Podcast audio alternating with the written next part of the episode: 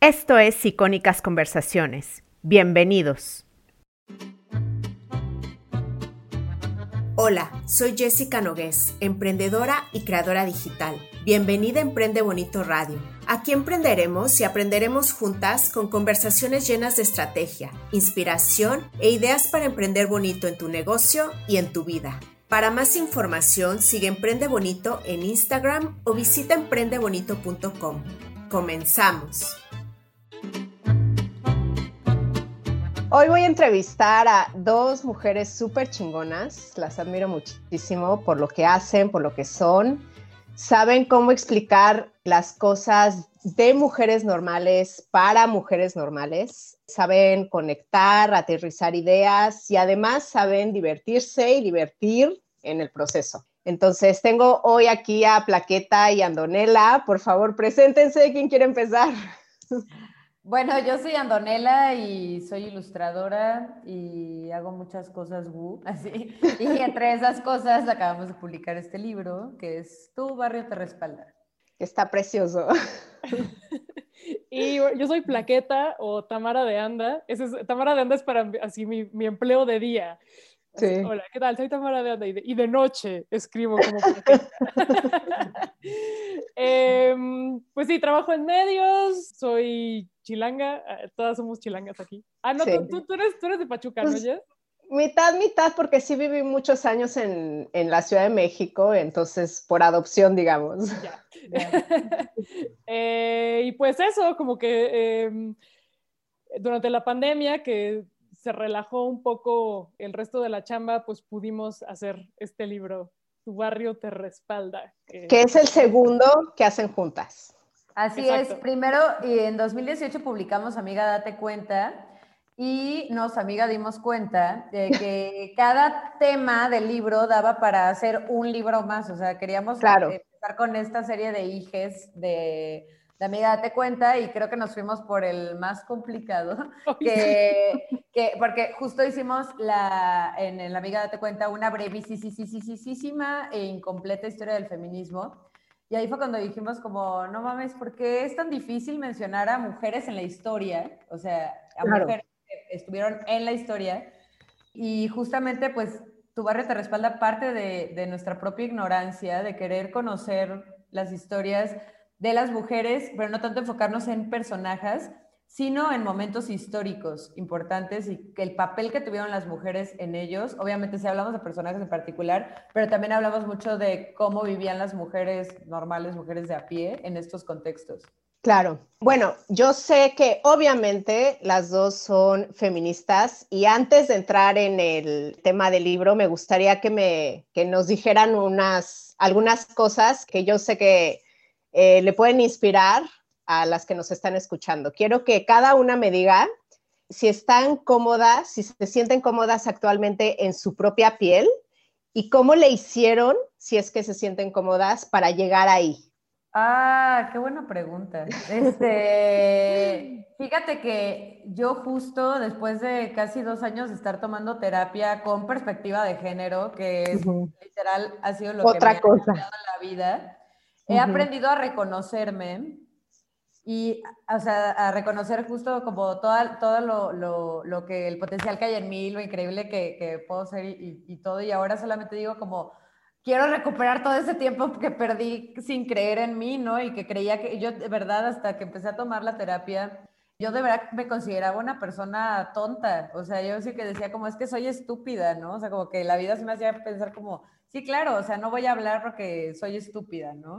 Y gracias a la terapia he aprendido a reconocerme y es como, pues sí, justo ahora es como quiero recuperar todo el tiempo perdido. Y, claro. Y sí, creo que el amor propio y el autocuidado me ha, me ha hecho llegar a, creer en mí, en mí como nunca lo había hecho. Sí, qué bonito. Lástima que la salud mental sea considerado un lujo porque tendría que ser como, es, salud y ya. ¿Y tu plaqueta?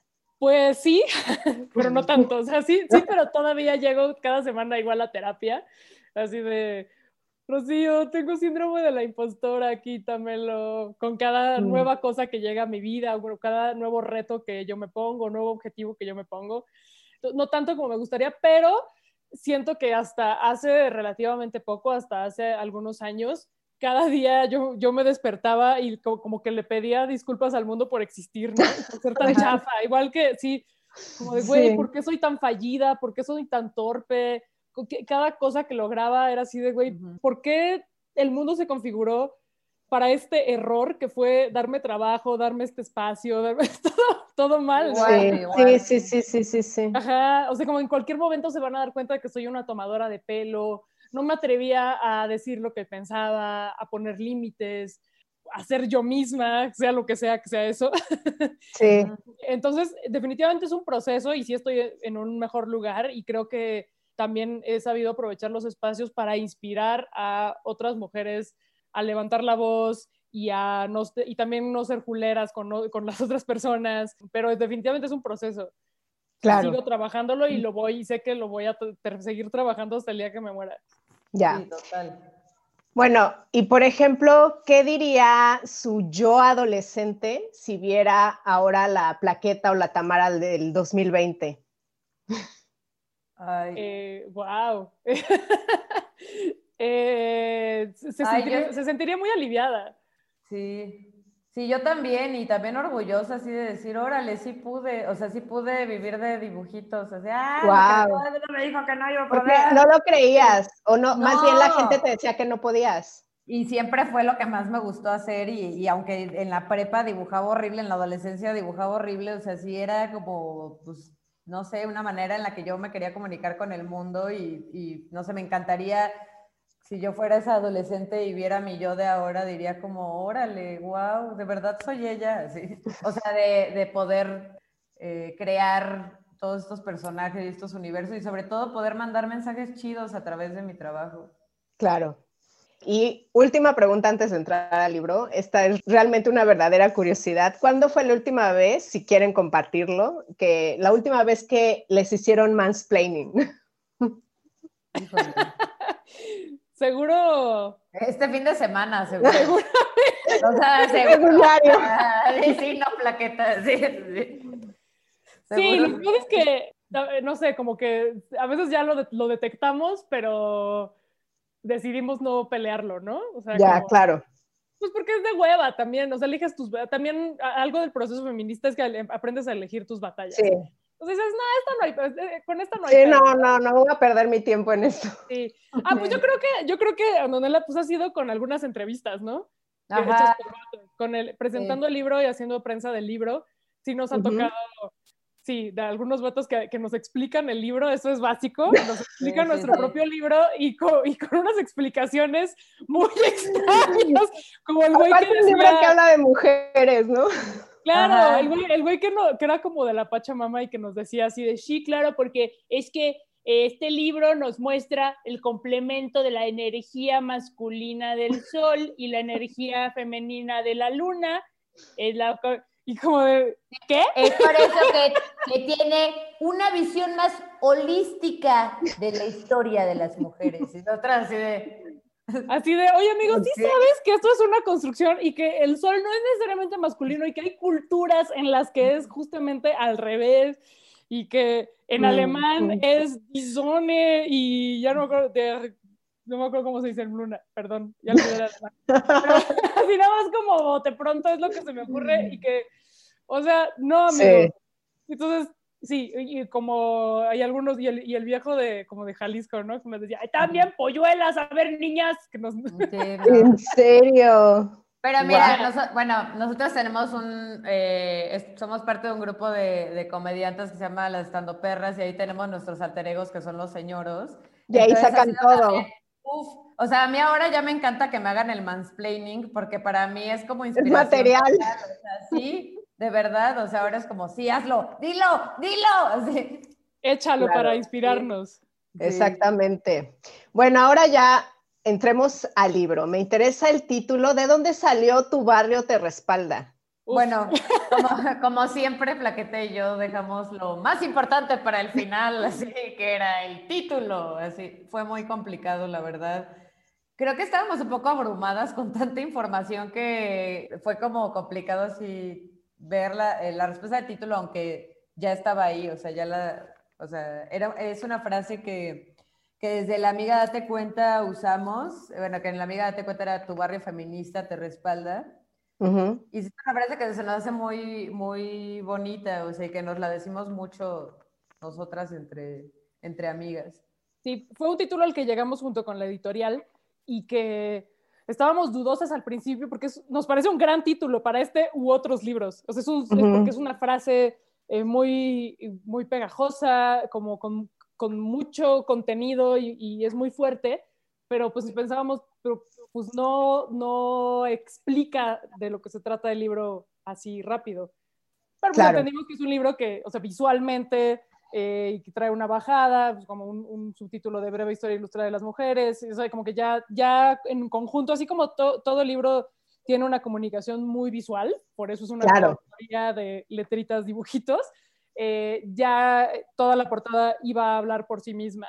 Eh, y y, nos gusta mucho, ya que lo pensamos más y ya que nos clavamos en las texturas, porque es, es pensar en todas estas mujeres que pavimentaron el camino para que nosotras podamos estar aquí, cada una con sus luchas, cada una desde su lugar, eh, y que es como, eh, así como actualmente nuestro barrio feminista nos, nos respalda, todas estas mujeres históricamente y sus luchas y sus historias y lo que, y lo que lograron nos inspira y nos respalda. Entonces, bueno, sí. Claro. Y bueno, a ver, díganme, ¿por qué las mujeres han sido invisibilizadas de la historia? ¿Cuál fue la conclusión a la que llegaron? Bueno, es súper complejo. Creo que, son, muchos elementos, ¿no? Sí, bueno, la, historia la, han contado los hombres, ¿no? Para empezar. Sí, para empezar. Pues sí, básicamente nos dimos, nos, otra cosa de la que nos enteramos, porque bueno, hay que hacer el, el disclaimer de que pues no somos historiadoras, nuestro superpoder es comunicar y, traducir de la academia o de, claro. toda esa información que sigue atrapada en círculos especializados a nosotros como lectoras promedio a otras lectoras que, que no, no necesariamente son especialistas en historia, ¿no? Entonces nos enteramos de que la historia de las mujeres como, como disciplina académica es súper nueva, es de la segunda mitad del siglo XX, eso sí, sí, sí. voló la peluca. Wow. Este, entonces, Así como, ah, pues claro. entonces, hasta hace muy, muy, muy poquito estaba súper, completamente normalizado que la historia se contara eh, de forma completamente androcéntrica y si de pronto había como así transversalmente una mujer que se asomaba como de, ay, pues qué chistoso, ¿no? Esa excepción. Entonces, bueno, eh, sí, porque la historia la, la han escrito los hombres porque históricamente el poder ha estado depositado en ellos sobre todo a partir de la edad moderna, que fue como cuando terminó de cuajar el, patriarcado. Y es algo que también medio explicamos en el libro. Digo, es una cosa súper compleja, pero ahí medio está explicado cómo sí eh, ha existido división sexual del trabajo desde hace muchos, muchos, muchísimos, muchísimos años, pero fue, fue a partir de la instauración del capitalismo que el trabajo doméstico perdió su valor porque fue el trabajo remunerado el que, el que empezó a, estar como en el centro y tener pues, toda la importancia que le damos hasta hoy en día.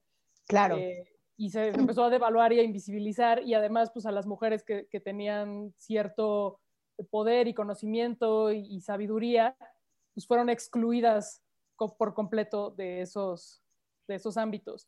Claro, de la erudición. Exacto. Ya. Y también con la creación, una rapidísimo, también como con, la creación e institucionalización del conocimiento científico, se empezó a utilizar ese mismo conocimiento para justificar esa exclusión, esa discriminación y esa opresión a las mujeres. O sea, porque, pero pues era pinche pseudociencia súper chafa que decía, no, es que, que, se inventaban así pura mamada para decir, no, es que las mujeres son inferiores y por eso pertenecen en el hogar y por eso no pueden y por eso no deben. Claro, de hecho en el libro mencionan que pues las mujeres que tenían sabiduría, por ejemplo, en hierbas o plantas, eran consideradas brujas, ¿no? Y las quemaban. ¿Qué me pueden decir de la parte de las brujas que mencionan en su libro? Pues justamente no nos quisimos tampoco clavar como en las brujas que ya se ha hablado como un chingo. También hablamos como de, las brujas en Latinoamérica. Y aquí igual no fue tanto como o sea, como en Europa, pero, pero justamente fue, fue diferente y hasta la actualidad lo vemos, ¿no? O sea, como claro. de, de, plantas y de, de, sí, de plantas psicotrópicas y de hongos y de eh, mil cosas que en América Latina siguen vigentes. Claro, vigentes. sí, para sanar, o sea, y siguen siendo fuentes de sanación que evidentemente la ciencia no va a decir, ay, sí, sí, sí sirve, ¿no? Y que es algo, algo eh, sistemáticamente eh, despreciado, así como de, ay, qué ignorante, cura con hierbas. Y tiene que llegar un señor académico blanco con su bata así de la UNAM hacer su investigación. A validarlo, sí. Ajá, entonces como, ah, no, sí, si el señor güero me dice que sí, entonces ya puedo hacerme mi té de gordolobo para curarme la tos. Pero solamente si él me lo dice, si no, lo voy a ningunear, lo voy a despreciar, aunque funcione, ¿no? Entonces, claro. Yo soy, yo, yo, yo, este libro también a, mí, yo que soy muy de así de la ciencia y que me lo tiene que venir a explicar un, un señor con bata de la UNAM, eh, o sea, me ha ayudado a cuestionarme esa, eh, eh, pues sí, como esa, esa aferración a, a que, a, que solamente ese tipo de conocimiento es válido. Claro. Y bueno, yo que yo por ejemplo que soy mamá lo veo súper claro, ¿no? Las mujeres que son las matronas saben muchísimo más de partos naturales que muchos ginecólogos, hombres, por ejemplo. Claro, eso, eso está muy cabrón, ¿no? O sea, como, y ojo, es que a ver, es que es súper complicado porque sí, sigo siendo así muy de la ciencia y... Ya, sí, sí, sí, es complicado. Ajá, porque también hay, siento que hay una muchísima apropiación de, de, la gente blanca, de todo este saber, de esta sabiduría eh, ancestral para vendértela en un retiro espiritual en Tulum que te cobran en dólares, ¿no? sí. Pero creo que son, son saberes que se pueden alimentar unos de los otros. Eh, y esto que dices es, es, buenísimo, porque, o sea, que me parece sí muy necesario que, que, todos aprovechemos, que las mujeres puedan aprovechar los avances científicos, claro. pero que sigue habiendo un chingo, y tú lo sabes, sigue habiendo un, ya has hablado de eso que es importantísimo, un chingo de violencia obstétrica, porque los ginecólogos siguen siendo, hashtag no todos los ginecólogos, pero súper machistas y siguen trabajando sin perspectiva de género y no les importa y ningunean a sus pacientes y dicen que son unas exageradas y entonces creo que podría haber como una bonita mezcla de ambas Exactamente. formas de conocimiento. Y bueno, ustedes escogieron 50 grandes momentos en este libro. Quiero saber el momento favorito de cada una. Así, ¿cuál, cuál les sorprendió más o cuál les gustó más crear? Son muchos, no podemos escoger uno solo. bueno, ¿alguno, de cuál me quieren platicar? Así, algo que quieran, o algún momento que, que quieran eh, mencionar. A mí me gusta mucho las mujeres en la resistencia contra la conquista española, porque en lo personal eran nombres de mujeres que e historias que yo no conocía, de mujeres importantes en lo que ahora conocemos como América Latina. Bueno, me, encantó, me encantaron las las renacentistas y barrocas, todas estas pintoras chingoncísimas que así, o le atribuyeron sus cuadros a otros viejos y después dijo como, ah, no, sí, sí, sí eran de una damita, sí, fueron, influenciaron muchísimo así a los grandes artistas y prácticamente no se les ha dado el crédito, ¿no? Como Clara Peters que inventó los bodegones. Ah, Sí, fue, o sea, fue una mujer la que inventó los bodegones, los famosísimos fue, bodegones. Como de la, fue como de las primeras que... De las primeras a mm. explorar eso. Y no mames, sus pinturas son increíbles, increíbles. ¿Y mm, quién más? Pues uno que me encanta a mí es el de la comida mexicana, se llama Los Tamales. Ah, los tamales, sí. Sí, que habla pues no solamente de, de, de las mujeres, sino en general del, del, intento de imponer la comida europea como la mm. única válida y cómo eh, pues fue las connotaciones culturales que tenía la comida indígena y cómo eh, se le atribuía en algún momento así, el salvajismo de los de las personas nativas de América y de México proviene de esa comida tan incivilizada que está tan condimentada. Eso está muy mal. Entonces les daban clases de comida, de, de, cocina inglesa, ¿no? Estás no mames. Todavía para italiano, yo qué sé. Ajá, no, la inglesa que es la peor, ¿no? Eh, y de cómo la cocina pues se, se, se, convirtió de alguna forma en un lugar de resistencia para las mm. mujeres de cómo, eh, quién fue la primera mujer en escribir un recetario y de cómo eh, en México, porque los primeros recetarios los escribieron señores y tenían pues un poco totalmente en la comida europea, eh, y cómo los recetarios de mujeres sí eran libros colaborativos. O sea, es un, es un capítulo muy interesante con el que además pues es algo con lo que convivimos día a día, la comida mexicana, y, y que también explica un poco de la, actual persecución sistemática hacia la comida callejera, ya. por considerarla poco civilizada, insalubre y que afea las calles. Eh, y, y, al, y, al, mismo tiempo pues dan un de permisos para que hablan restaurantes de cadena horribles. Ya, sí, sí. Entonces, eh, eh, entonces nos gusta mucho. Otra que a mí me encantó que, que, o sea, otro tema que me encantó y que creo que es súper importante es el de basta eh, de negar la esclavitud en América ah, sí, que se cree que no hubo, pero sí. Sí, o sea, y, creo que eso es lo más, lo que, en lo que más nos clavamos de hacer un libro que si fuera para la región, porque vemos que hay muchos libros de, que hablan de personajes chidas y que está increíble y que ojalá existan más y más y más y más, pero queríamos que que este sí fuera muy, muy enfocado a Latinoamérica. Porque claro. aunque sí hablamos de momentos este, importantes en Europa o en Estados Unidos, sí eh, le dimos mayor atención a, a De hecho, la Malinche fue vendida como esclava. Así es. Exacto. Eh, esa es una de las historias que digamos que sí nos cuentan, pero nos cuentan mal ya, la historia oficial. O sea, que sí conocemos. Como que la mujer sí es la villana, ¿no? La culpable, no sé, tipo Eva también, ¿no? Fue la villana, la culpable, la Malinche también. Ajá, y como que con este mito de, eh, o más bien, eh, esta educación que tiende a homogeneizar a las naciones indígenas, como que, ah, pues si todas eran la misma y todos eran iguales, por lo tanto, Malinche traicionó a los suyos, cuando en mm. realidad pues ella pertenecía a un altepetl que había sido atacado por los mexicas. Eh, y, ella hablaba en náhuatl, ¿no? Y fue vendida a los mayas. Exacto, fue, fue esclavizada y vendida a los mayas y como por, por, varios, por varias circunstancias terminó siendo, comillas, regalada eh, a, a, los españoles. Y entonces, Porque hablaba los dos idiomas, de hecho. Exacto, pues como que tenía un superpoder con los idiomas, así como lo que decimos es que hoy sería como la chava de Arrival, estaría ahí, sería como la directora del Instituto de, Lenguas de la UNAM, del CELE. Claro. y por ese superpoder que tenía de aprender idiomas en chinga, fue que se convirtió en, intérprete y por lo tanto en negociadora, porque pues aprendía los idiomas, aprendió español súper rápido y entonces ya podía, hablaba maya yucateco, maya, ay güey, este, del otro, otra variante del maya. Sí, hay veintitantas variantes. Sí. Eh, hablaba náhuatl, después aprendió español, entonces pues podía eh, negociar ahí entre algunas de las naciones más grandes y poderosas del momento.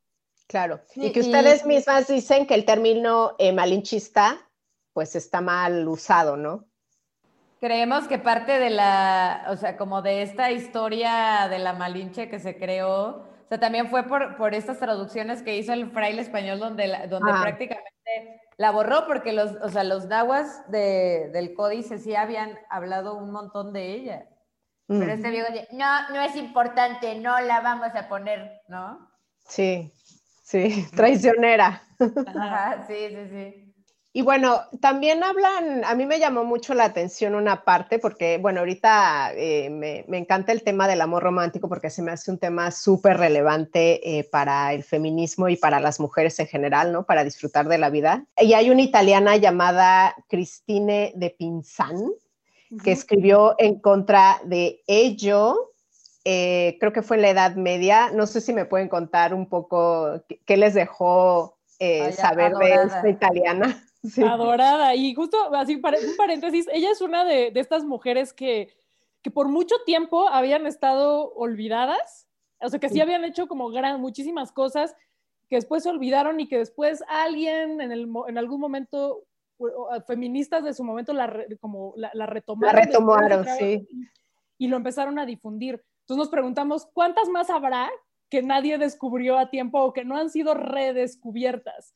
Claro. ¿no? Como Christine de, Pizan, de Pizan o, o, la misma Emma Goldman, que por muchos años como que nadie la peló y ya por la segunda ola se empezó a leer su historia y su legado y sus obras y se volvió, digamos, a poner de moda, comillas, comillas, ¿no?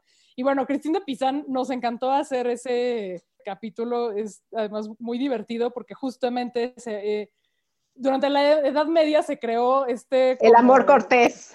El amor cortés como antecedente del amor romántico. Entonces puso de moda una, una, novela que se llamaba Roman de la Rose, que sí fue un hitazo, ¿no? Como si fuera ahorita, no sé cuál libro está de moda. no sé. ¿no? Ya no están de moda, pero pues así fue un hitazo, pinche bestseller. No iba a decir 50 sombras de Grey, pero la gente no pensar que lo leo. No, lo, lo empecé a leer, lo dejé porque es malísimo. Sí, no. Y de hecho aquí pusimos a la Arjona medieval. Ah, ya. Te, te amo, no descansaré hasta conquistarte. Así. Sí. Entonces ese libro decía que las mujeres eran perversas y viciosas, ¿no? Pues claro, sí. ahí victimizándose los vatos. No, y, y que además tenían que ser pasivas, ¿no? Bueno, claro, todavía, sí. todavía tenemos que ser pasivas y esperar al príncipe azul. Ándale, tal cual. Entonces sí. ella dijo, no, pues no, esto está muy mal, ¿no? Entonces em, empezó a, a, a escribir y a publicar textos que, que cuestionaban esta Roman de la Rose. Y pues obviamente dijeron, ay, pinche vieja exagerada, no mames. y pues es considerada claro. una, la, la, primera escritora profesional de la historia y pues la creadora del protofeminismo, digamos, porque mucho de su trabajo fue retomado más adelante en la ilustración para hablar de derechos de las mujeres. Entonces sí. nos encanta Cristín de Pizan. Sí, aparte nos encanta esta ilustración, que ah. es una reinterpretación de, de, una imagen de Cristín de Pizan, donde están construyendo la ciudad de las damas y están así. Y si le echamos glitter a la mezcla, nos encanta. Sí, o sea, La ciudad de las damas es un, un libro encanta. donde ella imaginaba una, una, ciudad de libros, porque estaba como harta de que, como así nosotros vamos a las ferias del libro y hay puro libro de señor, pues de que hubiera puros libros de vatos ensalzándose entre ellos y que las mujeres estuvieran completamente excluidas del conocimiento y de las letras. Entonces imaginó esta ciudad literaria, la ciudad de las damas, donde podían leerse y discutir entre ellas y que además retomaba el trabajo de otras mujeres que ya habían escrito y dicho y pensado. Entonces se nos hace muy bonito ese concepto. Claro. sí. Y de hecho, si por ejemplo antes, ¿no? Una mujer quería estar en esta esfera de la erudición, tenía que volverse monja, ¿no? Porque si no, ¿cuál era su, su opción? Y sí. me gustaría que me hablaran ahora un poco de eh, su barroca favorita, que ustedes dijeron que era Sor Juana. ¿Qué me pueden decir de ella? Adorada. Pues, ídola, o sea, es de las pocas mujeres que sí podíamos mencionar, afortunadamente, de las que sí nos han hablado. Claro. Eh, que también nos, pues cuánto tiempo nos contaron también un montón de mentiras acerca de su vida y juzgándola a partir de su vida amorosa o sexual y no por su maravilloso trabajo. Entonces... Sí, pues como que no, yo no sabía o medio, o sea, medio ya sí se había discutido, pero no lo tenía tan claro, uh -huh. eh, como por un güey que se ardió por, por, por, un texto de ella, la, le prohibieron el acceso al conocimiento y como que le quitaron sus libros y la, o sea, horrible, la, sí. la, le prohibieron seguir escribiendo. Creo que hasta se deshicieron de, de, su obra, ¿no? O algo así, o, o me estoy equivocando. Uh -huh. No, pues no, no sé, porque pues ahí conoce, conocemos su obra, pero pues más bien le, sí, su, o querían su depa, pues sí. tenía su depa, así, su, su depa súper chido, sí. ¿no? eh, sí. y, y, no, pues es como de, güey, ya, no, te, te, vas a dedicar a puras cosas del convento. Bye. Le, le, quitaron no. su biblioteca, eso sí, según yo. Sí, algo así. de su biblioteca. Y, uh -huh. y, le prohibieron escribir, era como, no, pues ya nada más vas a hacer chocolate y bye. Sí, eh, vas a cocinar. Sí, y ella es solo un ejemplo, pues sí, de mujeres que la única opción que tenían como esta hambre de conocimiento era, era meterse a un convento. Entonces tenemos a varios ejemplos, tenemos a las, a las alemanas como... A las beguinas. Y a las también. Que, que pues también le, les, les tocó de panzazo esta posibilidad, porque un poquito más adelante pues fueron las reformas gregorianas y bye, ¿no? Y ahí sí como de nada de que hacen comunidad y nada de que hay mujeres con poder religioso y que tienen discípulas, no. O sea, puros vatos Mm. les vamos a hacer mansplaining y ustedes a cocinar y nada de estar leyendo ni, ni escribiendo de ninguna manera. Entonces ellas lo lograron y muchas de ellas fueron perseguidas poco después. O sea, a pesar de que eran, pues de- dedicaban tal cual su vida a, a la religión, fue de, no, ¿sabes qué? Te me está saliendo mucho del guacal, bye, te vamos a quemar. Y luego sé que hay una parte que les gustó mucho, que fue el despertar feminista en Japón. ¿Por qué les gustó tanto? Este, pues, Eh, porque, bueno, para mí fue enterarme, o sea, saber un poco de historia de Japón, que no tenía ni la menor idea de nada, o sea, nada, Ujú. así cero, a través de sus mujeres. Y mm, pues enterarnos de que, como en muchos otros lados, pues fueron las obreras, las obreras que trabajaron en las fábricas, las primeras en poner el desorden y que Mm. empezaron ahí con insurrecciones y pequeñas trampas, pues como para exigir condiciones laborales dignas, porque pues, se morían de estar, de estar trabajando en- con jornadas laborales eh, larguísimas durante el invierno. Entonces, que, y que ellas fueron quienes inspiraron más adelante los movimientos socialistas y de los que partió el feminismo en el siglo XIX en Japón y en el temprano siglo XX. Claro. Sí, como también, o sea, a mí eso de que les prohibían cortarse el pelo, Ah, o sí. sea, que les prohibieron cortarse el pelo. Y bueno, a mí también, en lo personal, me encantó hacerla porque gráficamente me gustó, me, me encantaron Sí, los dibujos, sí. me inspiré mucho en la estampa japonesa que me encanta, entonces, sí, la verdad es de mis momentos favoritos. Mm. Sí, Y- y, cómo- y- y- y me- nos parece un gran ejemplo de cómo en, en muchas naciones fue así de, bueno, ya nos vamos a modernizar, pero las mujeres no. O sea, ya vamos a adoptar muchas cosas como de, ay, sí, mayor igualdad y vamos a ta, ta, ta, pero no, las mujeres, este, no, Sí. ellas, pues que, que, que como esta, eh, eh, esta aferrarse a la tradición se depositaba en las mujeres. Entonces, por eso de, uy, Sí. no, mija, no te puedes cortar el pelo. Ya. Y luego hay una parte que me encanta que hayan metido en el libro, porque, bueno, yo tengo dos niños pequeños y son fans de los piratas, pero cuando Ah, los niños ven a los piratas, pues ven puro hombre. Y también hubo mujeres piratas. ¿Qué me pueden decir de esta parte? Sí, nosotros no teníamos idea. No, y nos encantó, o sea, fue como de las partes que justo gracias a la ayuda de Gabriela, como que dijimos, ¡ah, qué increíble! Y pues, o sea, sí, sí hubo mujeres pirata y además fueron muy importantes, o sea, y, y por ejemplo, haciendo esa parte de las piratas, me topé justo con, y digo, no solo la parte, la parte de las piratas, sino en mucha de la investigación en la parte visual de este libro, cómo son representadas las mujeres así de la historia, así hipersexualizadas. Por ejemplo, Ah. a Anne Bonny y Mary Red, que eran unas chingonas que además tenían así de que una relación poliamorosa con Calico Jack, así, o sea, de que súper avanzadas para su época. Y justamente eh, aquí lo mencionamos de que en 1724 aparecieron en un libro de piratas y ahí fue cuando las empezaron a representar así de que con corsets y tacones y todo, ¿no? Y acá las ponemos así en libro. Hipersexualizadas, Sí, ¿te sí. imaginas Ah. que tuviéramos que navegar en corset y en tacones? Así, Sí, manches. no, Sí, absurdo, porque además, pues ellas tenían un- una expresión de género súper andrógina y fluida, por, por, por una cosa práctica, pero también como que Claro. les latía esa onda de, de- de vestirse de hombre. Y de hecho, una de ellas, pues, eh, como que se leía como vato. Entonces, que después las pusieran así como súper femeninas y lindas, es, muy absurdo.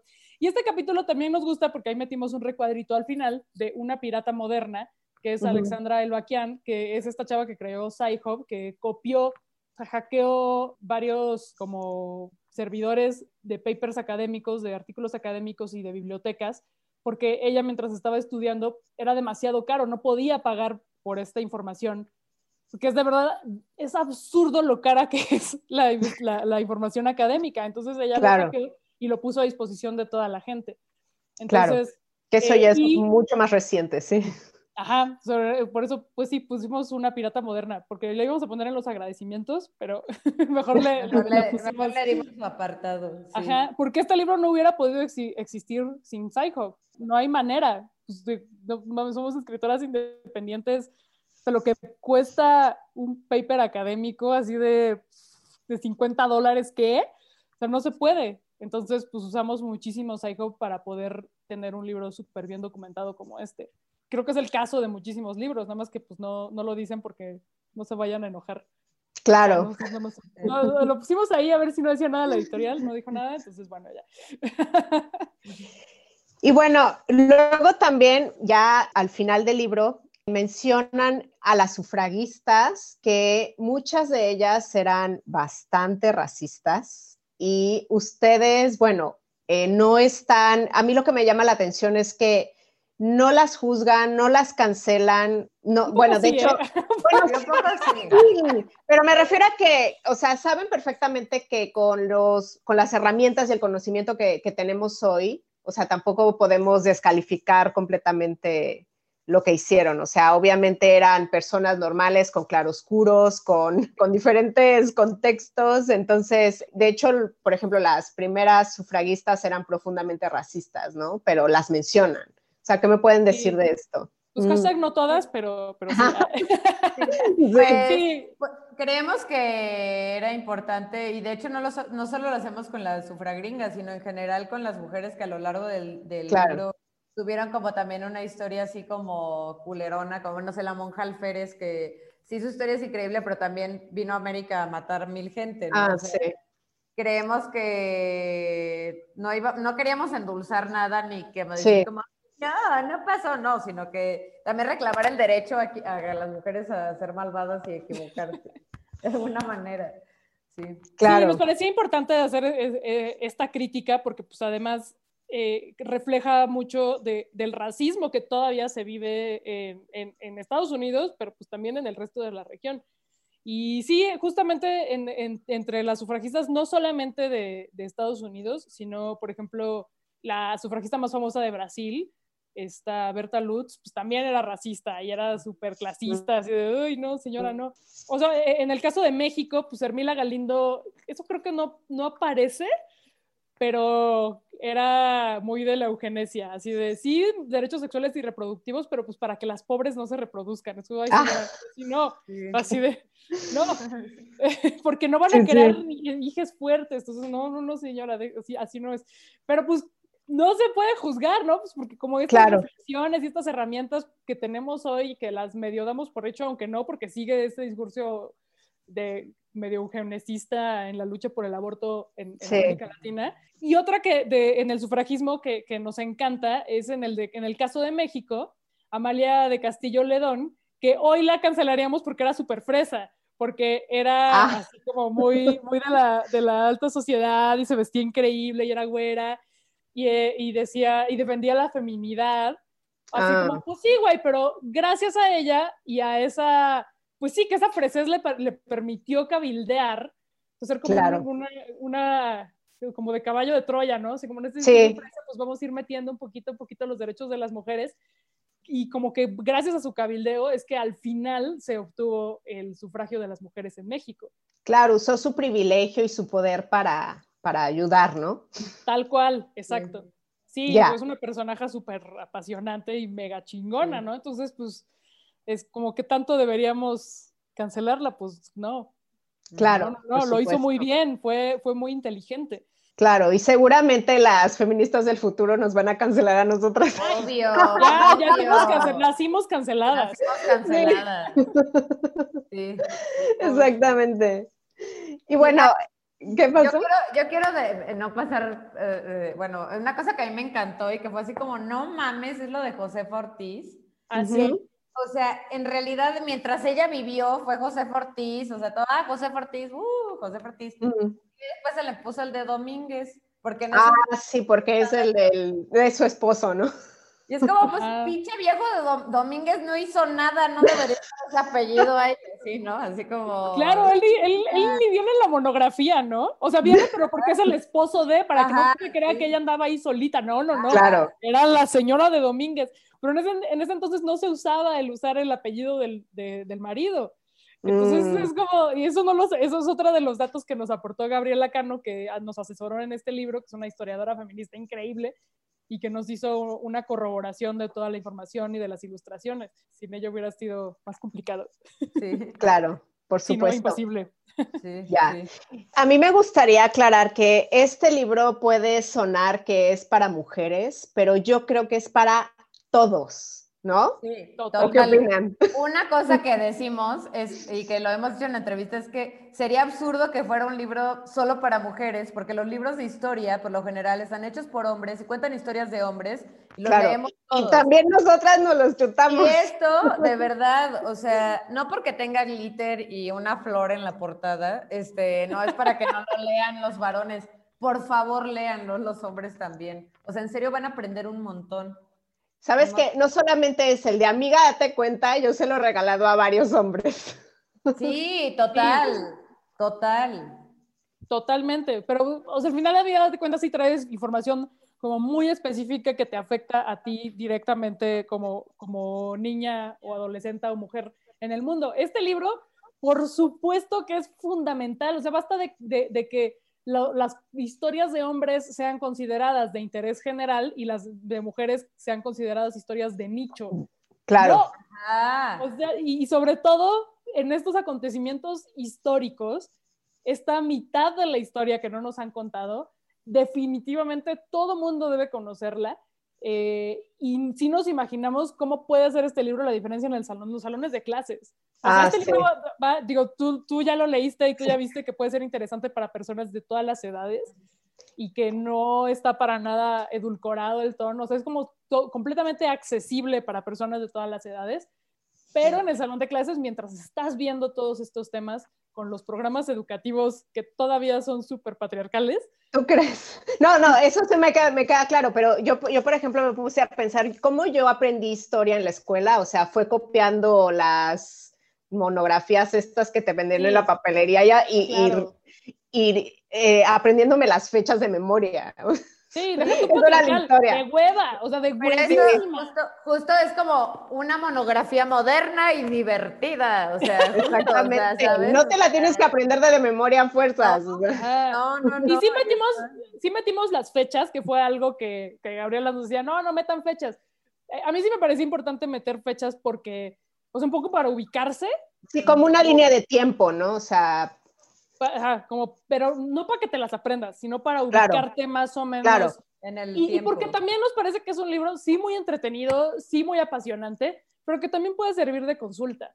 claro. Tiene una doble o triple función que, Claro. puede, que puede cumplir. Si nos imaginamos a las y los estudiantes que les dejan de tarea, no sé, pues eh, expongan de Egipto, pudiendo acceder a toda esta información que pues igual en su libro de texto no viene. Y en los Claro, libros, porque hablaba de mujeres. Ajá, pues están, porque aparte viene todo súper condensado, entonces como los escribió seguramente un güey o una chava que no tenía, que, no lo hizo con perspectiva de género o porque alguien en la SEP no, lo dejó, no los dejó, pues habla de, de- sigue siendo completamente androcéntrica, no habla de, de las mujeres gobernantes, ni de las diosas, ni de las mujeres en la vida cotidiana y de cómo era esta sociedad igualitaria eh, para, o sea, pues sí, mucho más que otras grandes culturas del pasado, ¿no? Por citar un ejemplo.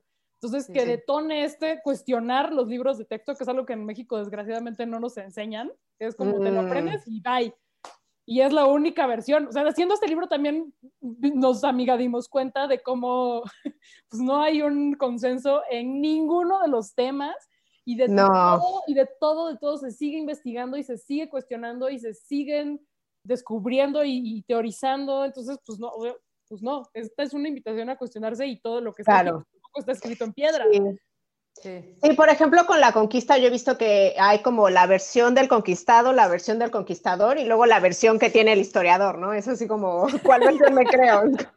Ajá, y, y dependiendo de si el historiador es güero Ah, sí, o es Exacto, indígena, total. ¿no? Sí. sí, El sí. historiador alemán, así, investigando la conquista, así, sí. Por- porque ahora con, justamente con los 500 años hemos visto, sea, yo en medios he escuchado así la, la opinión del señor historiador que del ITAM, ¿no? Así un güero, que, que dice, es que ya no hay que ver la historia con resentimiento, ¿por qué están tan resentidos? No, es que eso no va a borrar nada. Y es casi como, señor, cállese. O sea, ¿qué? Y después escuchas, la, o sea, no sé, pues me viene a la mente Federico Navarrete, que pues es, es vato, pero que ha, escri- es- es- ha escrito un chingo sobre racismo en México y también desde historia. Tiene un proyecto muy chido que se llama Noticonquista, que va reportando las, eh, las cosas que iban pasando con, con, con, la llegada de los españoles, pero desde una perspectiva ya no de, de los güeros y de, y de, la historia oficial, que es como del encuentro de dos mundos. El, el abrazo de dos culturas. Como... ¿Cuál abrazo, güey? Fue una pinche imposición así de la... De no mames, ¿no? eh, y es, oh, la creación de la raza de bronce, la raza cósmica, así, no, no, espérate. Quería mencionar que hicimos como también este... Ah, sí, al final, ¿no? Para que vayan encontrando a las personajes. Me encanta, me encanta. De hecho, yo... date cuenta, no. Claro. O sea, yo, yo quiero el libro en físico porque tengo tengo el libro en PDF, tengo que decir. Lo tuve que imprimir. Ah. Eh, pero, por ejemplo, ese póster yo se lo quiero poner a mis hijos así en la, en la habitación para que vayan encontrando ahí. Este, creo que hay un feto. Sí, es el feto, guerrero. el feto guerrero por ahí. Exactamente. Plaqueta, ¿ya lo encontraste? No lo he encontrado. Ah. Y bueno, me gustaría que me platicaran un poco eh, rápidamente la diferencia entre el proceso creativo entre Amiga Date Cuenta y este, ¿cuál fue? Uf, pues toda, muchísima, o sea, yo lo sentí completamente diferente, porque amiga, date cuenta, parte mucho también de nuestra experiencia. o sea, sí investigamos, tuvimos este, expertas que nos ayudaron con los temas que nosotras no, pues no sentíamos que teníamos como la suficiente información para hablar de, pero esto sí fue completamente diferente la parte de investigación, o sea, los dibujos también bueno, además de que siento que ha habido como una evolución en mi trabajo en estos dos años, porque pues siempre vas evolucionando. Claro. Sí fue muy diferente crear personajes así como diversos que no existen y que, uh, así como de diversidad, así como esa la amiga date cuenta, a este que sí tiene que tener como una... Claro. Sí, pero me encantó igual, o sea, fue increíble.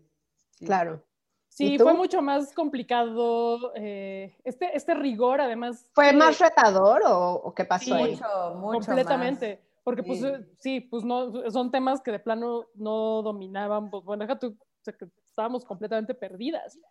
Entonces, para mí fue investigar con rigor por primera vez en mi vida, porque yo ni me titulé, no hice tesis, pasaba siempre fatal las materias de, de metodología de la investigación, uno, dos, tres y la venganza, siempre con siete, eh, copiaba las tareas, llegaba como los trabajos en equipo, era de, güey, yo hago los dibujos, pero ustedes hacen la investigación, no, o sea, mal, mal, mal, mal. Eh, y que también tiene que ver con que es más sencillo, aunque también puede ser más abrumador, pues tener el acceso a, documentos y a libros digitales. Eso sí para mí fue toda la diferencia. Quizás si hubiera habido eh, Alexandra Elbaquian y, y Saihov cuando yo estudiaba la universidad, si me hubiera titulado, no se sabe. No podemos saber eso y que mm, eh, sí hubo en este caso un, mucho más involucramiento de la editorial. Tuvimos el, cuidado editorial de Isabel Zapata, que es una increíble editora, y nuestra editora de Planeta, mi tocaya Tamara, Tamara Gutberg, ella se lo hizo porque era, en, el caso de los textos, muchos sí quedaban un poco aburridos al principio, los, primeros, los, primeros, borradores, y era así de, mételo chiste, yo, ya, pero es que no se me ocurre nada, y ella, métele chispa, no. es que es difícil porque es historia es complicado, pero sí. pero sí se podía, sí se podía. Entonces sí, hubo, sí hubo mucho, mucho involucramiento y eh, también creo que estos textos están más redondeados, o sea, siempre era así de, le falta un final, le falta un cierre, y yo, no, ya, ya, sí. o sea, están mucho más cuidados los textos y, los, bueno, y, por lo tanto también la parte gráfica porque están completamente integrales, holísticas. Holísticas. Eh, creo que es un libro mucho más, sí, pues riguroso en todos los sentidos, pero que no se malentienda porque también es muy divertido. Sí. también hay un rigor en la diversión, de que cada página tiene que ser divertida. Sí, claro. Bueno, a mí me encanta también su proyecto, este proyecto que va a haber un segundo libro con otros 50 momentos, ya me contó Andonela, porque yo siento que va a inspirar y va a motivar a otras historiadoras mujeres también a sacar material. Eso es lo que yo, yo creo, ¿no? Sí, total. Es como una invitación a, las mujeres, a las historiadoras o bueno, a la que quiera, pero sobre todo yo creo a las historiadoras a sacar su material y a, difundir historia de, con su perspectiva, ¿no? Exacto, que también se unan con otras ilustradoras chidas y hagan más libros. O sea, lo que más nos gustaría a nosotras es como, o lo que más queremos, creo que todas como mujeres latinoamericanas es, es leer eh, historia sobre mujeres. Nuestra historia, o sea, sí, la historia de dónde estamos paradas. Claro, y este libro, pues claro, obviamente no es el único, pero creo que sí abona a evidenciar como si hay un interés sobre los temas históricos, eh, pero que si siguen, si, si, si, los libros siguen en este lenguaje que no es accesible, el lenguaje académico que no es accesible para las lectoras promedio como nosotras, es mucho más complicado porque si no tienes ese bagaje, esa formación y, no has tenido esas oportunidades, es mucho más complicado leerlo. Entonces, que las especialistas que, que, están clavadísimas en un tema, pues que no se queden nada más en la tesis doctoral. En la academia, para, sí. Para, obtener su título, sino que si les interesa la divulgación, digo, porque pues no es a huevo, pero si les interesa la divulgación y tienen una facilidad para comunicar, que lo pueden hacer y que exploren con, el lenguaje. Claro, libros, podcasts, redes sociales, lo que sea. Total, lo que más nos hace falta, lo que más nos hace falta es, seguir generando este tipo de contenidos y aparte a mí me emociona un montón porque como que me acuerdo que, no sé, en la prepa o así decía, no, pues ya para qué, ya todo está hecho, ya sabes, así, no, así, ya está la historia hay tanto por hacer y hay tanto por descubrir y hay tantas historias que nos podemos contar entre nosotras que hay, de verdad siento que es como un camino así tan amplio. Para recorrer. Sí, Totalmente. Y que cada vez están haciendo más cosas y es increíble. Y la otra es que también, volviendo al, nuestro hipotético salón de clases, sí creemos que para muchas puede convertirse historia en su materia favorita y pueden, amiga, darse cuenta de, de lo apasionante que puede ser esta disciplina. Igual sí, que como niña tienes referentes. O sea, como niña es horrible ir a la escuela y ver puros vatos. Pues sí. Y dibujarlo, lo que, y aparte, nos pasa a muchas, sí, Así, a Vicente Guerrero y Güero. Porque cada día la monografía viene Güero. Eh, sí, exacto, como en mi caso, pues yo no terminaba de conectar con la clase de historia, no solamente porque era así, apréndete las fechas y quién era quién, sino porque pues, no había mujeres. Sí. José, José Fortis es así como la más famosa, creo, de repente. la Malinche también es famosa. Sor Juana, o sea, hay, muy pocas. José Fortis de Domínguez. Ah, de Domínguez, de Domínguez. sí, pues más recientemente Leona Vicario como que se puso de moda, pero en mis tiempos como que ni la, mencionaban por súper por encimita, pues, ¿no? O sea, tiene una historia súper chida y pues, pues claro. que queda pues para la telenovela, ¿no? Entonces, sí, creemos que tiene muchas posibilidades y que también eh, puede ser una invitación para hablar de historia, no solamente de historia de las mujeres, más, más como así, pues como pop, como, como hablamos en corto, eh, hacer menos rígida esta educación de la historia. Claro, claro, no tiene que, o sea, e, este libro, no por ser, como decía Nela, no por tener glitter y estampitas y el póster, quiere decir que no esté difundiendo hechos reales. Sí, tal cual, súper bien investigados. Exactamente. Y bueno, ya para ir cerrando, me gustaría que me dijeran del feedback que han recibido, o sea, ¿qué, les han dicho de este libro? Ay, mira, la verdad es que ha sido un, o sea, yo pensé que iba a estar como lento por la pandemia así, pero no, o sea, lo están recibiendo súper bien. A, a, mí de las primeras que me escribió fue una chava que es justamente maestra de historia y es feminista y dijo como, no saben cuánto les agradezco que hayan hecho este libro porque para mis clases es así ideal. Y eso es como, ay, de verdad, de verdad tú eres maestro de historia y lo apruebas. Así, sí, fue como muy bonito. Y bueno, eh, eh, poco a poco nos va llegando como los mensajes de las chavas normales que no son maestros de historia y que también nos dicen, Está increíble, hay mil cosas que no tenía idea. También es un libro que no nos pasa tanto como la amiga que, ay, la amiga me lo eché en un día y medio, ¿no? Este es un libro que, por lo que nos han dicho es como de, ay, pues que lo agarro y leo unos momentos en un rato, me, o sea, es tanta información que me quedo eh, pensándola y después voy y lo abro y leo otro momento, ¿no? O sea, Claro. porque sí, es mucha información. Sí. Sí. Y ¿Y algo a que ti qué nos te han han dicho dicho, mucho, Plaqueta? Pues algo que nos han dicho mucho y que, y que a mí me llena de alegría es que se ríen muchísimo con el libro. Mm. Que sí, o sea que, porque nosotros lo, lo abrimos y nos reímos de nuestros propios Es chistes. que, por ejemplo, los memes están buenísimos. Sí. Me encanta que utilicen memes. Ay, sí, ah, uno de mis favoritos es el del paquetaxo. Espera, esto así que que está Hidalgo, así, y le está diciendo, ya pongas a chambear aquí. ah, está, sí, en las mujeres en la independencia, pero bueno, sí, todos están. Me encanta. De hecho, bueno, esto ya es una historia más personal. Mi hermana es historiadora, es especialista, es magista ella. Entonces, yo, a partir de que vio este libro, yo le dije, tú saca tu libro. O sea, por favor, Ajá. tú eres historiadora, saca tu libro. Y entonces ya me dijo, ya me puse, ya, ya estoy empezando a escribir un libro sobre eh, mujeres mayas. Y yo, ah, pues está genial. Y entonces, por eso les digo, o sea, yo creo que va a abrir camino a que otras mujeres también empiecen a hablar de otras mujeres en la historia. Y me encanta, me encanta también por eso este proyecto que tienen. Totalmente, Sí, pues porque si no, lo, lo que va a pasar es que otro señor va a hacer un libro de, de mujeres en la historia. Claro. O sea, Otra vez. otra vez.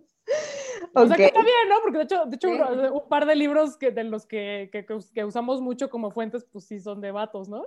Sí, está, sí. está mejor que existan a que no, pero pues que Sí. sean mejor que, mejor que sean las mujeres quienes los escriban.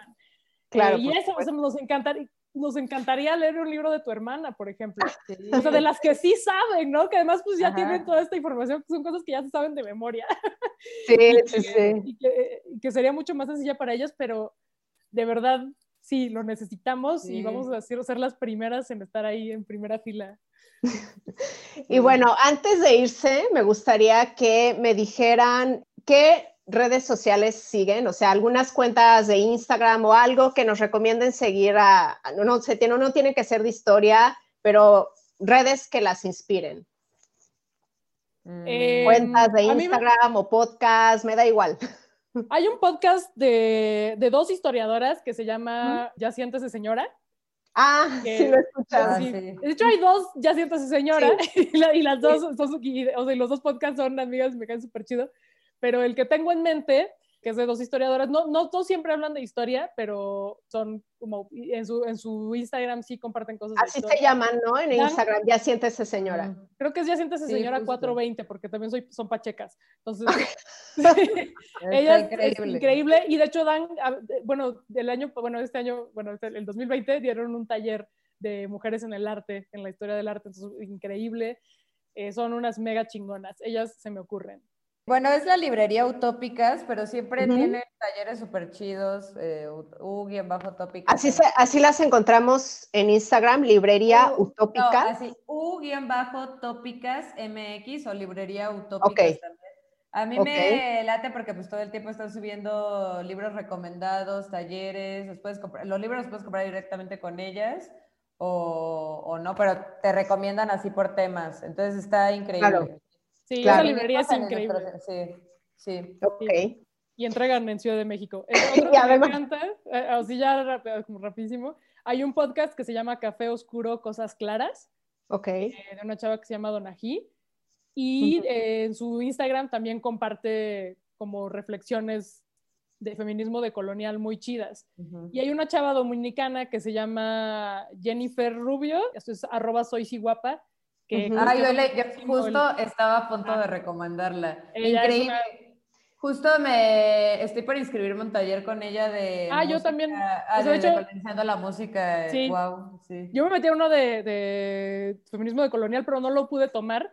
Lo, voy, a, Ujú. lo voy a tomar ahora sí en, en enero. Sí. Eh, una Aprovechando que la pandemia todavía va a durar unos meses, Exacto, es buen momento para... que hay que estar en para casa lo más posible. Sí, Claro, por supuesto. Ok. Sí. Bueno, antes de que se vayan, por favor, eh, digan, le- díganle por favor a las que nos escuchan o, la- o las que nos están viendo, dónde las encuentran, dónde ven su trabajo, dónde pueden encontrar el libro. Eh, en Europa va a llegar, o sea, ¿qué, qué saben de esto? Mm, No se en sabe. Europa, solamente en España este año se publicó El Amiga Te Cuenta. O sea, Sí. es lo único que Pero en. Latinoamérica sí, ¿no? O sea, en cualquier lado.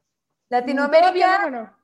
Sale en enero en Colombia, está en Chile y en México. Esperamos que ya para marzo se distribuya en la región. Con, Bueno, la vez pasada fue así, salió primero en Colombia y se distribuyó en Perú y en otros lugares. O sea, en Chile, por ejemplo, ya está, creo que fue el primer país donde, donde salió, ¿no? Sí, en Chile ya está. Em, creemos que en, ya en 2021 va a estar también en Estados Unidos. Ahorita no está ah, disponible todavía. en, en, el Amazon gringo todavía no está. Mi familia gringa así de, me pregunta todos los días, ya está, ya está, no, todavía no.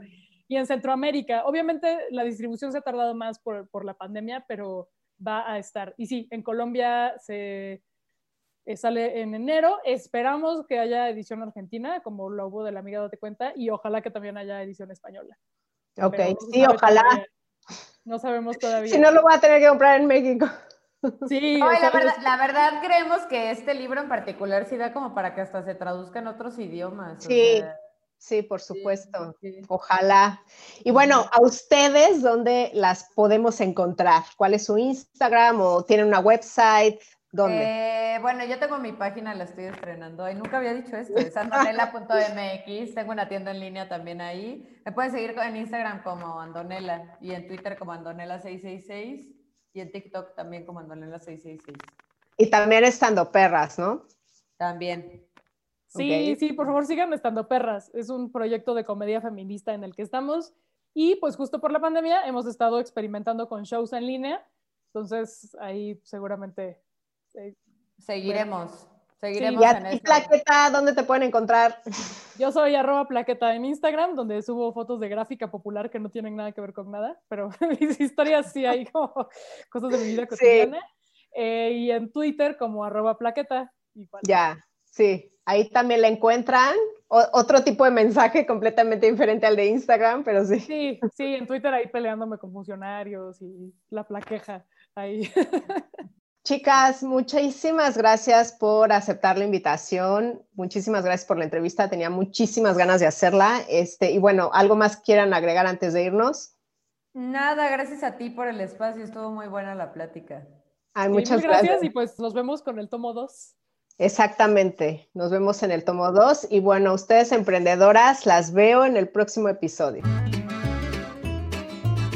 Gracias por estar aquí. Tú me inspiras y lo haces posible. Si te ha gustado, por favor, ayúdame a compartirlo. Suscríbete o sigue Emprende Bonito Radio en las diferentes plataformas para que no te pierdas ningún episodio y me ayudes a la continuidad de este podcast. Te invito a seguir la conversación en redes sociales y a suscribirte a la newsletter en emprendebonito.com. Ya sabes que emprender juntas es más bonito. Gracias por escuchar Icónicas Conversaciones, en donde exploramos ideas clave y hacks para una vida plena y con propósito. Sapiencia y ciencia para la vida. Asegúrate de no perderte ningún episodio suscribiéndote en tu plataforma de podcast preferida. Para más contenido y actualizaciones, sígueme en mis redes sociales. Me puedes encontrar como Jessica Austria. Hasta la próxima.